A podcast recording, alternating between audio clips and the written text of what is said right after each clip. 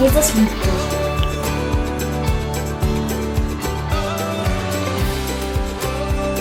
Auch von meiner Seite einen wunderschönen guten Morgen. Wir haben heute einen bisschen anderen Ablauf, wie ihr seht. Wir wollen nämlich jetzt gleich in das Wort Gottes gehen und mit der Predigt starten und werden danach noch eine weitere Lobpreiszeit haben.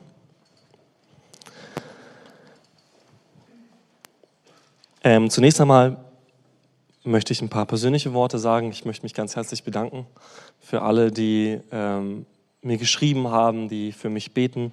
Ich bin ja gesundheitlich ein bisschen gehandicapt äh, zurzeit. Ähm, genau, und bin sehr, sehr dankbar für alle, die mich da unterstützen, ähm, die mich ermutigen und ganz besonders die beten. Ähm, meine Herzleistung ist wieder gestiegen, das ist gut. Ähm, ich habe jetzt die aktuellen Ergebnisse aus München bekommen, bin allerdings immer noch nicht fit und ähm, muss ein bisschen abwarten, ja, was weiter geschieht. Wir wollen heute in der Predigtreihe fortfahren und wir sind in der Predigtreihe, du darfst gleich mal die erste Folie starten, die Predigtreihe Mission Sattmacher. Darüber haben wir die letzten beiden Sonntage gesprochen. Mission Sattmacher. Wir reden über die Frage, was ist unsere Vision als Gemeinde? Was ist unsere Vision als Gemeinde? Und wir haben in der Vorbereitung ganz besonders eine Geschichte aufs Herz bekommen, anhand derer wir diese Predigtreihe aufgezogen haben oder entwickelt haben, nämlich die Geschichte von der wundersamen Brot- und Fischvermehrung. Und die letzten beiden Sonntage wurde schon darüber gepredigt. Mein Dad hat angefangen, über diesen Hunger zu sprechen, ähm, diesen Hunger, der auch in der Geschichte der Brotvermehrung deutlich wird. Und Konrad hat letzte Woche gesprochen, dass aus selbst 0,2 Prozent 100 Prozent werden können. Und wenn wir diese 0,2 Prozent, wenn wir das wenige, was wir haben, zu Gott bringen, kann er etwas Großes daraus machen.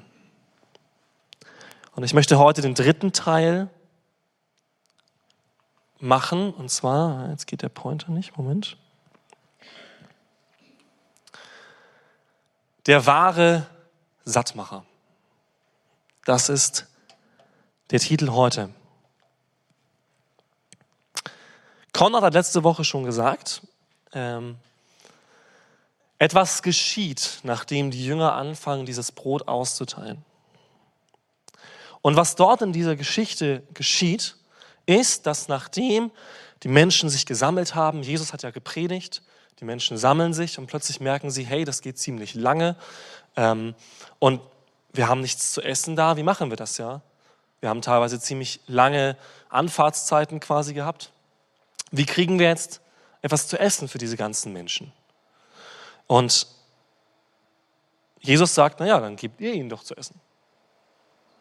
Und dann sagen sie, aber wir haben ja, also, müssen wir 200 Dinare oder so aufwenden, ja, dass wir hier für alle was kaufen können, also richtig viel Geld. Und dann kommt dieser Junge mit seinen fünf Broten und zwei Fischen und sagt, ich habe was. Ich habe was. Das kann ich doch zur Verfügung stellen. Und Jesus sagt, super, dann teilt das mal aus.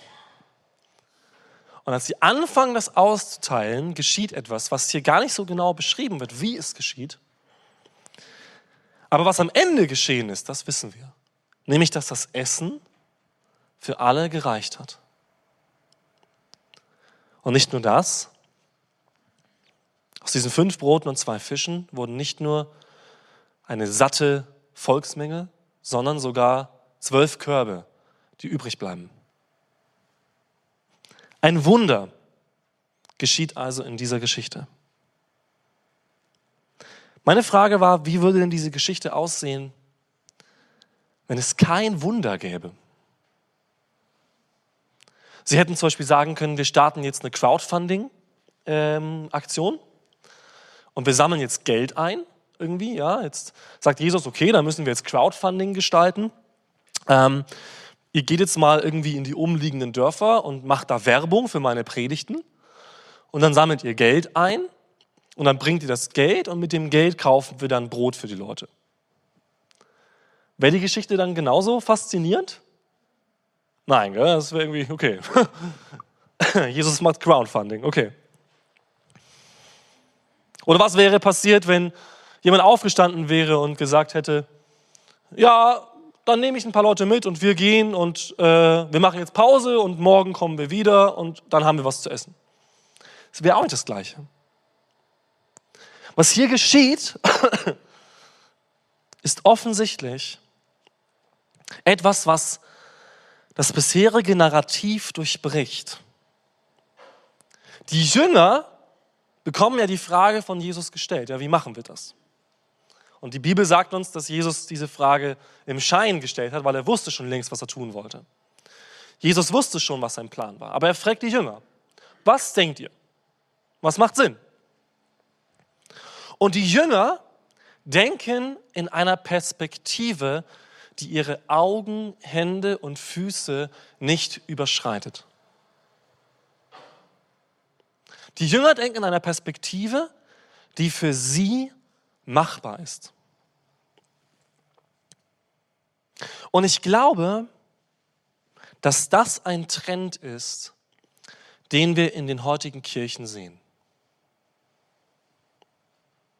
Ich bin nicht jemand, der gerne die ganze Zeit nur über irgendwelche anderen redet oder schimpft oder sowas. Aber ich beschäftige mich in letzter Zeit viel, auch durch meine andere äh, Arbeit außerhalb dieser Kirche, mit der Kirche in Deutschland. Ich habe ja einen Verein oder bin Mitbetreiber eines Vereins, Apologetikprojekt, ähm, wo wir Informationen liefern für Christen und Nichtchristen über den Zusammenhang zwischen Glaube und Wissenschaft. Und wir treten in dieser Arbeit auch dafür ein, dass die Bibel die Wahrheit sagt. Und die größte Kritik, die wir bekommen, ist nicht von Muslimen oder Atheisten, sondern die größte Kritik, die wir bekommen und die meisten Hate Speeches sozusagen, wie man heute sagt, sind von Christen. Sind von Menschen, die sagen, wir betreiben Kirche, wir sind Christen, aber das, was ihr da über die Bibel sagt, ist naiv, ist nicht mehr zeitgemäß und führt die Menschen in Abhängigkeit oder in die Irre. Damit setzen wir uns am meisten auseinander. Diese Menschen haben dieselbe Geschichte, dieselbe Bibel. Aber was für einen Trend ich erkenne in der kirchlichen Landschaft ist, dass die Bibel hergenommen wird, um uns zu inspirieren, aber nicht mehr um uns zu bestimmen. Dass die Bibel hergenommen wird, um ein Bild zu malen von einem Gott, das genauso vage ist, dass ich ihn mir selbst zeichnen kann, aber nicht mehr eine Selbstoffenbarung Gottes liefert. Die Frage, die plötzlich aufkommt, ist, ist Jesus ein Vorbild oder ein Retter? Ist Jesus ein Prophet oder der Sohn Gottes? Ist Jesus der König von Menschen, und das wird hier auch in der Geschichte ganz interessant dargestellt, denn nachdem das ganze Wunder geschehen ist, wollen die Menschen Jesus zum König machen. Sie wollen aus ihm einen menschlichen König machen, steht im Johannesevangelium. Und als Jesus das merkt, zieht er sich zurück. Denn er ist kein König von Menschen gemacht, sondern er ist der König des Himmelreichs. Er ist gesandt worden vom Vater auf die Erde, nicht von Menschen erwählt. Die Menschen wollten ihn nicht. Und die Frage ist auch, ist Gott ein lebendiger Gott oder ist Gott ein toter Gott?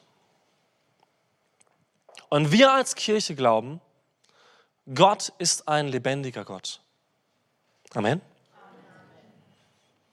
Und damit meinen wir nicht, er lebt irgendwo als eine ominöse, transzendente geistliche Gestalt, sondern wir glauben, dass er nicht nur irgendwo seine Residenz hat und irgendwo ist und wartet, sondern dass er lebt und handelt. Wir glauben an einen Gott, der Wunder tut. Wir glauben an einen Gott, der uns nicht nur sein Wort gegeben hat, sondern auch seinen Geist. Und das ist ganz entscheidend, ihr Lieben. Die Bibel sagt uns, dass es gut für uns ist, dass Jesus heute nicht mehr hier ist. Jedenfalls in Fleisch und Blut. Wir könnten denken, warum ist das so? Also ist doch viel besser, wenn Jesus jetzt auch unter uns rumlaufen würde und uns heilen würde und, und predigen würde. Aber Jesus sagt, es ist besser, dass ich weg bin. Denn wenn ich gehe, schicke ich jemanden, nämlich den Heiligen Geist. Und dieser Heilige Geist wird euch in alle Wahrheit leiten. Und durch diesen Heiligen Geist werdet ihr noch größere Werke tun als ich. Machen wir das so? Ist das so unser Tagesgeschäft? Fühlen wir uns so als die Hände und Füße und Münder von Jesus? Schauen wir so in die Bibel, was Jesus getan hat und sagen, das ist ja Kinderkram? Vermute ich nicht, oder? Wisst ihr, und das merken natürlich alle Menschen. Das merken Christen schon seit 2000 Jahren, dass wir in einer Kluft sind zwischen dem sichtbaren Natürlichen und dem übernatürlichen Unsichtbaren. Die Bibel sagt das an mehreren Stellen. Paulus sagt zum Beispiel, wir leben, wir leben im Glauben und nicht im Schauen. Das bedeutet, nicht alles, was Gott uns durch sein Wort offenbart, hat er uns auch sichtbar offenbart. Es gibt Dinge, die sind in seinem Wort offenbart, zum Beispiel, dass es einen Himmel gibt und ein ewiges Königreich, aber das ist noch nicht sichtbar. Jedenfalls nicht äußerlich. Jesus sagt, das Reich Gottes ist zwar hier, aber es ist inwendig in euch. Es ist real und es ist präsent, aber es ist nicht so sichtbar, wie ihr es euch wünscht. Diese Kluft ist der Grund, warum die Bibel das Wort Glaube im griechischen Pistis so betont. Vertrauen heißt dieses Wort nämlich eigentlich. Vertrauen. Deswegen müssen wir vertrauen als Kinder Gottes. Und deswegen mussten auch die Jünger vertrauen, als sie anfingen, die Brote und Fische auszuteilen. Sie mussten vertrauen, dass wenn Jesus sagt, das passt so und das ist euer Auftrag, dass sie es einfach tun. Und zwar nicht blind, ihr Lieben. Glaube ist nicht blind.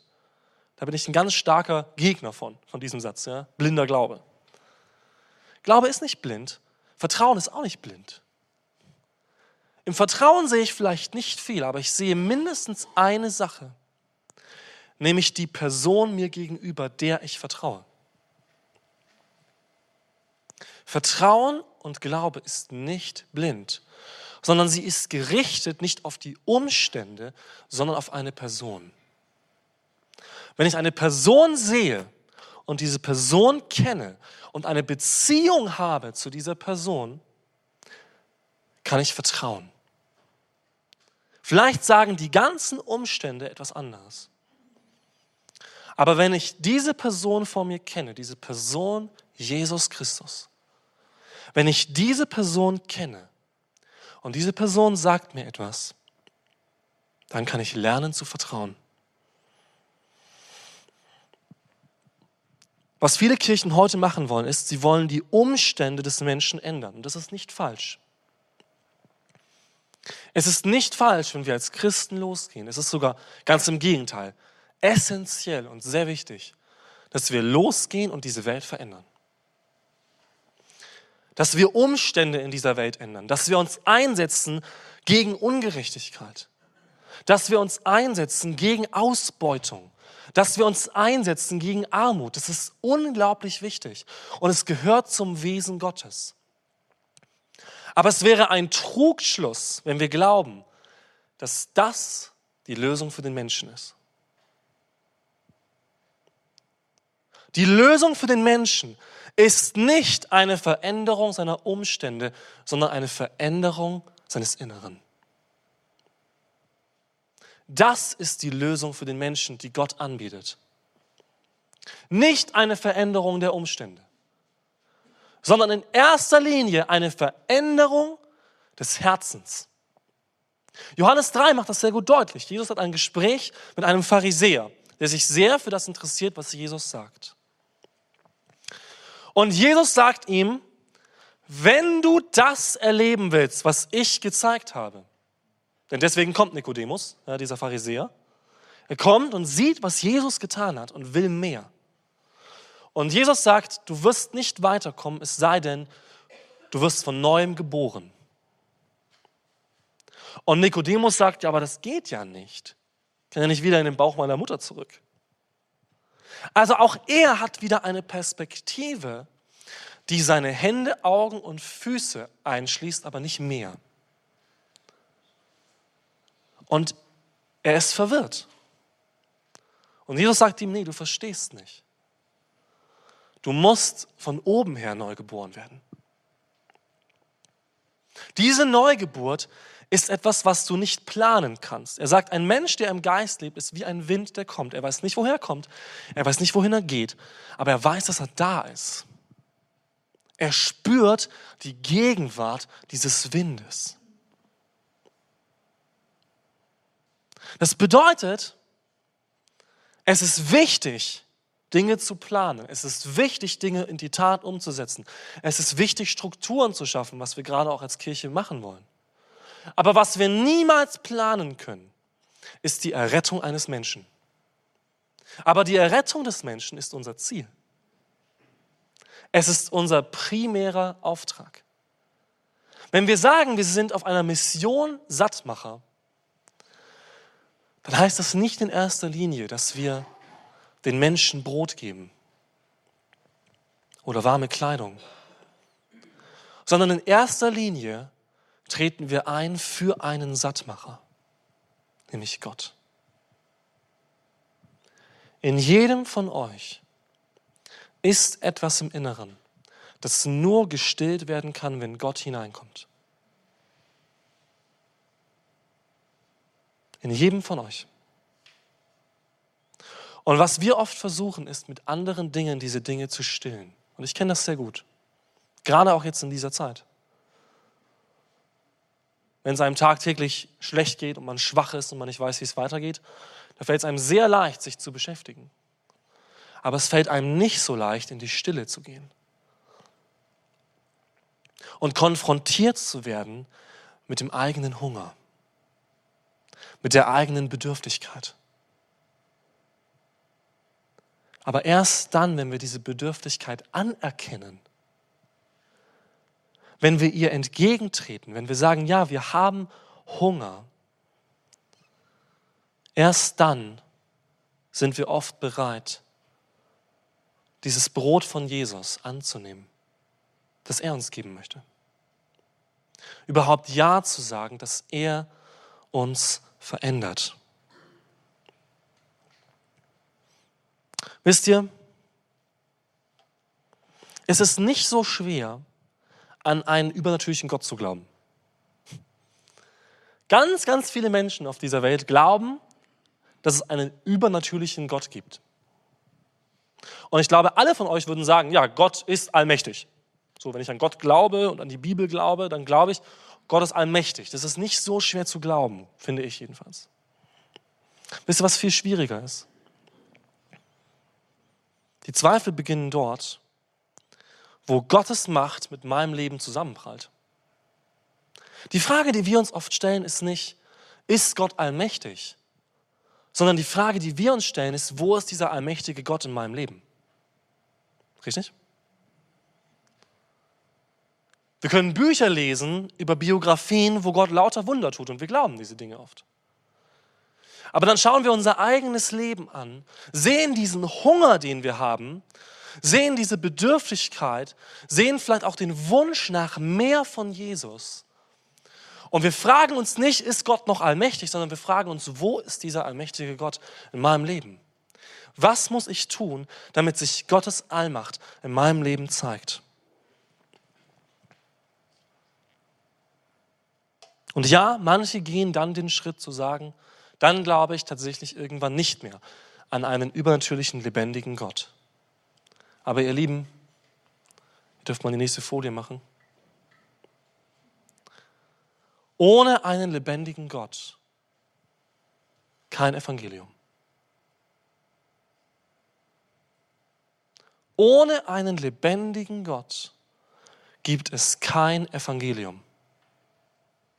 Ohne einen lebendigen Gott ist Jesus zwar gestorben, aber nicht auferstanden. Und Paulus sagt, wenn Jesus nicht von den Toten auferstanden ist, ist unser ganzer Glaube sinnlos. Dann haben wir ein Vorbild tatsächlich, wie es jetzt viele sagen. Wir haben ein Vorbild, der ganz tolle Dinge über das Leben gesagt hat. Dann haben wir ein Vorbild, der sich selbst hingegeben hat für seine Freunde, der selbstlos war. Aber es endet mit seinem Tod. Und dieser Tod kann uns dann inspirieren, selbst unser Leben aufzugeben, wie dieser Jesus es sagt, und uns hinzugeben für Menschen. Aber was das uns dann nicht geben kann, ist Hoffnung. Denn es gibt Menschen, die geben ihr ganzes Leben lang 150 Prozent. Und sie geben und geben und geben. Aber viele dieser Menschen haben keine Hoffnung. Sie wissen nicht, ob das, was sie tun, irgendeinen Effekt haben wird. Sie wissen nicht, ob das, was sie tun, standhalten wird. Sie wissen vielleicht nicht mal, ob das, was sie tun, richtig ist. Aber wenn Jesus von den Toten auferstanden ist und wenn Gott heute lebt, nicht in unseren Gedanken, sondern als lebendige Person, dann haben wir eine Hoffnung, die uns niemand nehmen kann. Und das, ihr Lieben, ist unser Auftrag. Diese Hoffnung zu verbreiten. Das ist unser Auftrag als Kirche. Unser Auftrag als Kirche ist nicht, hierher zu kommen und eine gute Zeit zu haben. Das ist vielleicht unser Privileg, aber es ist nicht unser Auftrag. Unser Auftrag als Kirche ist nicht in erster Linie, uns politisch zu engagieren. Unser Auftrag als Kirche ist nicht primär, am bekanntesten zu werden hier in Memmingen. Unser Auftrag als Kirche ist das Evangelium. Nichts anderes. Denn aus diesem Evangelium strömt alles andere. Und wenn wir das Evangelium vom lebendigen Gott streichen, wie es viele Kirchen heute tun, dann werden wir uns abmühen und abrackern und wir werden uns dabei zerstreiten, weil wir werden verschiedene Ziele haben mit dem, was wir tun. Und wir werden uns ermüden. Und wir werden orientierungslos sein und werden hier was machen und dort was machen und dort was machen. Solange wir als Gemeinschaft zu diesem Auftrag Ja sagen, werden wir Früchte sehen. Das glaube ich 100 Prozent. Denn die Bibel sagt, das Wort Gottes kommt nicht leer zurück. Wir lesen in Römer 1, kannst du die nächste Folie anschalten. Ich schäme mich des Evangeliums von Jesus Christus nicht, denn es ist Gottes Kraft zur Errettung für jeden, der glaubt.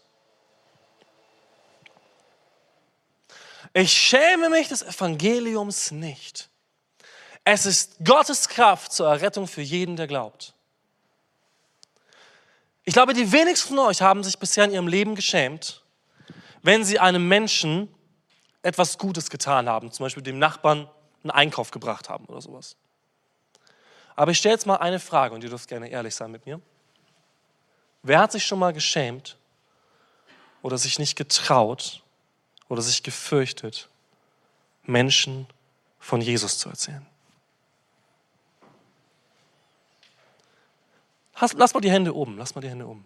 Und schaut euch mal um, ihr seid nicht alleine, okay? Ist das nicht komisch?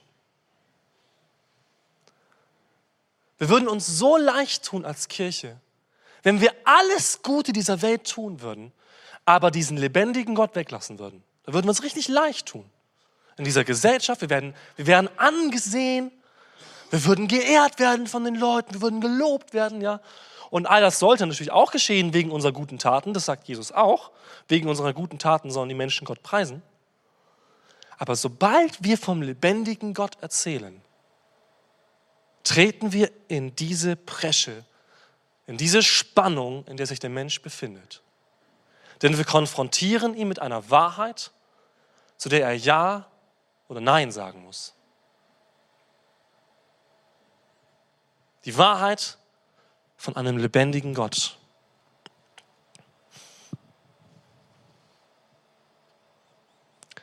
Ihr Lieben, ich habe jetzt nicht mehr viel zu sagen.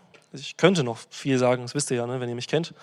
Aber auch aufgrund meiner Kraft ähm, habe ich heute ein bisschen kürzer angeplant. Die letzten Worte möchte ich ein bisschen frei sagen.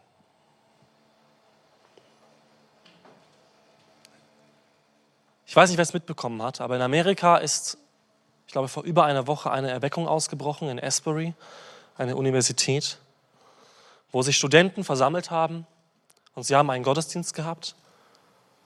Und als der Gottesdienst vorbei war, haben sie einfach nicht aufgehört. Und mittlerweile geht das seit Tagen und sie hören nicht auf. Sie hören nicht auf, Gottesdienst zu feiern, Gott zu ehren und zu loben.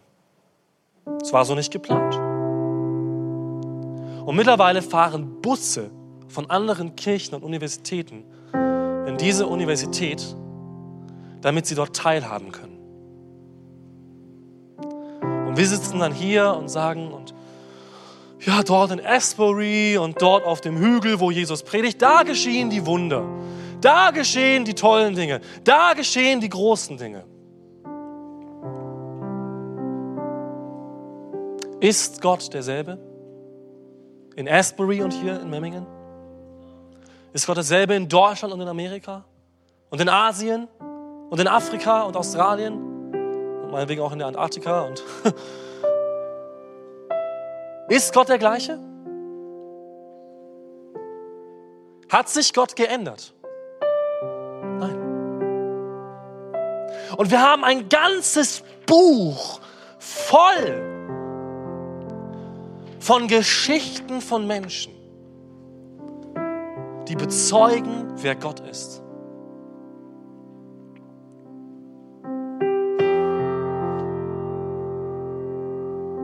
Und wir hoffen, dass der Lobpreis uns gefällt. Und dass ich stark genug bin, nach dem Gottesdienst um die Woche zu überstehen. Ich will das nicht lächerlich machen, ihr Lieben. Aber ich will einen, eine Sehnsucht wecken. Wir können sagen, wir sind zufrieden mit einem Crowdfunding. Wir sehen den Hunger der Welt. Wir sehen die Not der Welt. Und wir geben einfach unser Bestes. Und es wird das dabei rauskommen, was dabei rauskommt. Oder wir glauben an einen allmächtigen Gott der dich heute Morgen hier hingestellt hat auf diese Erde. Jeden Tag neu. Und der dir etwas gegeben hat, was diese Welt braucht. Nämlich Wahrheit. Und Wahrheit ist nicht nur etwas hier oben. Wahrheit ist etwas, was das ganze Leben ausfüllt. Jesus sagt, ich bin der Weg, die Wahrheit und das Leben. Niemand kommt zum Vater als nur durch mich. Wenn du Jesus hast, dann hast du das, was die Welt braucht. Und wenn wir uns als Kirche entscheiden, uns nicht mit Kleinkram abzugeben, sondern groß zu denken, weil wir einen großen Gott haben, Großes zu glauben, weil wir einen großen Gott haben. Und großen Mut aufzubringen, weil wir einen großen Gott haben. Und großes Vertrauen haben, dass sein Wort stimmt, weil wir einen großen Gott haben. Dann werden wir, wenn wir hören, dass ein Mensch Hilfe braucht, nicht überlegen, ja, es reicht ja gar nicht, was ich habe, sondern ich werde alles geben, was ich habe. Aber ich werde glauben, dass Gott diesen Menschen rettet.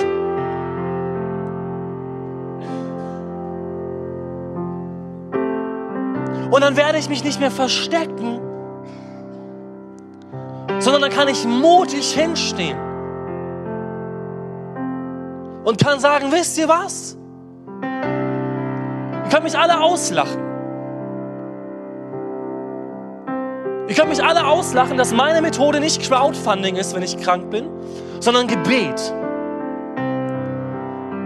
Ihr könnt mich alle auslachen, dass ich nicht in psychologischen Ratgebern zuerst suche, sondern zuerst in der Bibel. Ihr könnt mich alle auslachen, aber wisst ihr was? Ich habe einen großen Gott. Und ich glaube, dass er die Wahrheit sagt. Und ich glaube, dass er lebt. Wollen wir als Kirche sagen, wir leben für einen lebendigen Gott? Wollen wir als Kirche sagen, wir verkündigen das Evangelium? Nicht nur der Pastor. Wir. Wir sind die Hände und Füße von Jesus. Wir sind die Münder. Wir sind der Leib Christi. Im Deutschen die Körperschaft. Wir sind hingestellt, um den Menschen die frohe Botschaft zu bringen. Aber Paulus sagt, wenn ich diese frohe Botschaft bringe, bringe ich sie in Kraft und Vollmacht.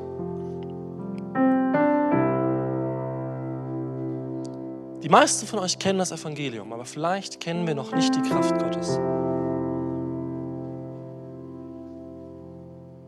Die meisten von euch können mir das Evangelium in diesen vier Schritten sagen und so weiter, das ist super. Aber wer von uns erlebt die Kraft Gottes? Ich muss sagen, ich erlebe sie nicht so, wie ich sie hier sehe in meiner Bibel. Aber ich gebe nicht auf, daran zu glauben. Ich höre nicht auf, an einen lebendigen Gott zu glauben. Und vielleicht ist heute Morgen ein Moment, an dem Gott uns auf eine Suche schickt. nach ihm. Dass wenn wir heute Morgen hier sind, mit all unseren Schwachheiten, ihr Lieben, wir alle haben unsere Schwachheiten. Wir alle haben unsere Fehler. Du brauchst nicht denken, dass dein rechter und linker Nachbar besser oder schlechter ist. Wir alle haben unsere Schwachheiten, unsere Nöte, unsere Ängste, unsere Sorgen.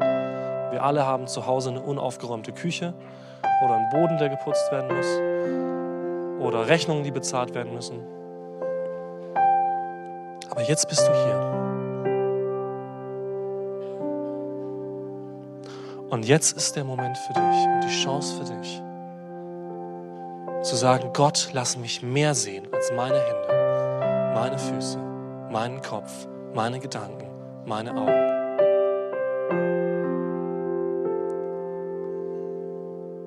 Wollen wir, dass Gott uns heute Morgen sendet? Dass wir Sattmacher sind, weil er ein Sattmacher ist? Sind wir bereit, uns heute Morgen senden zu lassen? Dann lasst uns eines tun. Wir werden jetzt in eine Lobpreiszeit gehen. Und wir werden Gott anbeten. Denn damit beginnt Sendung dass wir ihn ansehen. Und dass wir auch mit unseren Nöten und Schwächen kommen dürfen. Und sagen, Herr, für meine Nöte und für meine Ängste und für meine Schwäche habe ich nicht genügend. Aber ich glaube, dass du ein Brotvermehrer bist. Ich glaube, du bist ein Sattmacher. Ich glaube, du bist der wahre satt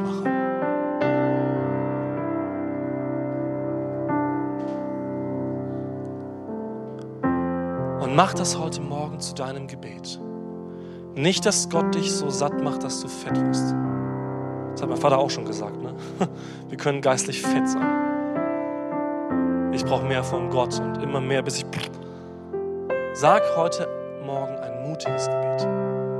Das ist kein mutiges Gebet, mach mich dick und fett. Ein mutiges Gebet ist, mach mich zum Sattmacher. Mach mich zum Sattmacher. Gib mir etwas, das ich gar nicht in mir behalten kann.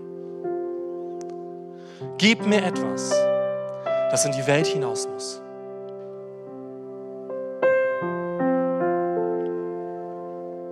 Und zeig mir, was es ist.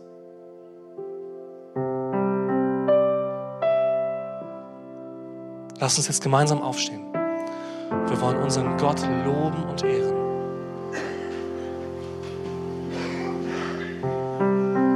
Und wir glauben, dass Gott eine Lösung hat für alles. Und du bist heute Morgen frei, das möchte ich noch vor dieser Lobpreiszeit sagen, du bist frei zu kommen mit deinen Gedanken und deinen Ängsten. Und du bist genauso frei zu kommen mit deiner Sehnsucht nach mehr. Aber was auch immer da in dir jetzt ist, du musst heute Morgen nicht zum 50.000 Menschen Evangelisten werden. Das ist vielleicht auch gar nicht dein Auftrag. Aber heute Morgen erkenne an, was da in dir ist und komm damit zu dem, der dich satt machen kann und der dir das gibt, was die Welt auch satt macht. Aber komm zu ihm mit ganzem Herzen, mit ganzer Kraft, mit deiner ganzen Seele, mit deinem ganzen Verstand und sage, Gott, du kannst. Wollen wir das noch vor der Lobpreiszeit zusammen sagen? Du kannst. Lass uns das zusammen sagen. Gott, du kannst.